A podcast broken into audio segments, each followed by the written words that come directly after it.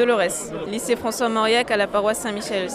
Qu'est-ce que tu attendais de cette confirmation avant de la vivre euh, je voulais sentir la présence du Saint-Esprit et je l'ai senti, donc je suis très contente. J'ai senti vraiment que le Saint-Esprit prenait, euh, enfin, il était vraiment sur moi, chantait une lumière.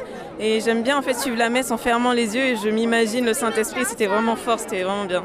Comment ça s'est passé pour toi cette préparation ben, À vrai dire, j'étais pas vraiment motivée au début, mais après petit à petit, j'ai commencé à me dire que recevoir vraiment des grâces du Saint-Esprit, ça serait bien. Du coup, euh, j'ai assisté à toutes les sessions, j'ai parlé avec mes amis et ça s'est bien passé.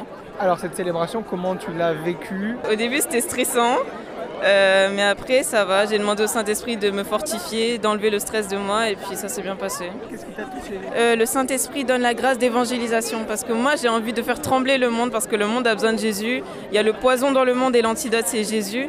Et quand il m'a dit ça, je me suis dit, ah, j'ai, enfin, on ne devrait pas avoir honte en fait d'aller dans la rue et de vraiment parler de Jésus aux gens comme ça, parce que c'est le Saint-Esprit qui va nous fortifier, c'est lui qui va parler à notre place en fait. C'est vraiment euh, une étape et je continue quoi.